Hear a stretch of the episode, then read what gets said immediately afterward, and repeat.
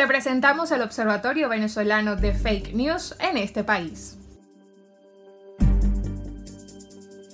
Hola, les habla Verónica Bastardo del Observatorio Venezolano de Fake News para En este país. El phishing es tal vez la forma más popular de delito informático. Su razón de ser es robar datos personales y se encapsula en un envoltorio fantástico de premios, ofertas impelables y tiempo límite. No deja de ser un delito, pero también es un bulo o fake news. ¿Por qué? Los phishing usan el nombre o imagen de marcas reconocidas como Farmatodo, L'Oréal París o hasta de una institución como PDVSA para legitimizar la trampa.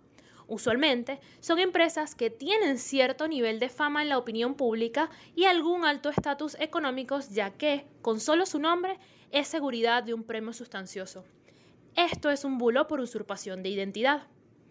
Los bulos con poca información de contexto, como fechas, lugares y firmas de alguna fuente específica, tienen la facilidad de que pueden volver a circular así como nos ha llegado unas 10 veces la supuesta cadena del 6CPC que alerta sobre un virus telefónico que dice inválido, sí, es falso, igual pasa con los bulos y links tipo phishing.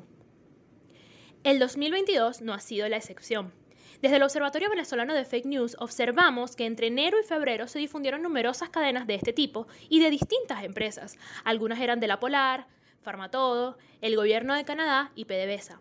En abril, nuestro observador en Mérida, Elvis Rivas, detectó un phishing que usaba el nombre del gobierno nacional para promover un enlace malicioso ofreciendo un supuesto bono en el contexto de la plataforma Patria. No solo llegan estas cadenas por plataformas de mensajería instantánea, se han especializado para llegar a tu correo personal, saltarse el filtro de spam y todo usando el nombre de tu institución bancaria, como sucedió hace unos meses con Banesco Panamá y unas supuestas tarjetas de crédito regaladas. De nuevo, demasiado bueno para ser verdad. Verificamos este enlace malicioso con una plataforma gratuita llamada sitecheck.security.net. Anótala para tu bolsito de verificación ciudadana. Sin embargo, cinco meses más tarde, vemos una recirculación de estos supuestos concursos. Y es recirculación porque son los mismos textos, los mismos supuestos premios y hasta el mismo link en cada caso. ¿Cómo blindarme para no terminar regalando mis datos personales a un hacker sombrero negro? Uno, sentido común. Si un concurso es demasiado bueno para ser verdad, duda. Ninguna empresa va a regalar miles de dólares en premios solo por ingresar a un link. Dos, Revisa los canales oficiales de esa compañía, redes sociales, página web e incluso redes de sus trabajadores más conocidos. Si tienen una promoción o concurso genial, esos son los primeros lugares donde vas a encontrar la publicidad.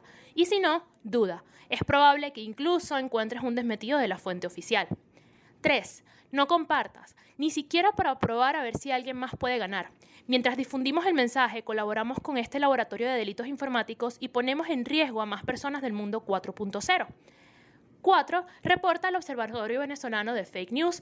Desde el observatorio alimentamos una base de datos que busca desenmascarar bulos comunes de las redes venezolanas. Si nos ayudas a potenciar esta base de datos, colaboras con un ambiente digital más seguro para todos.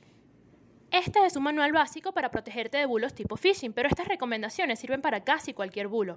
Dudar, revisar fuentes oficiales y evitar compartir. Son los tres principios fundamentales para colaborar con la lucha contra la desinformación. Recuerda seguirnos en nuestras redes sociales arroba observatorio FN para conseguir desmentidos y eventos de formación gratuitos, así como revisar nuestra página web fakenewsvenezuela.org para conseguir herramientas que te convertirán en un verificador ciudadano. Verónica Bastardo, Estado Bolívar, para En este país.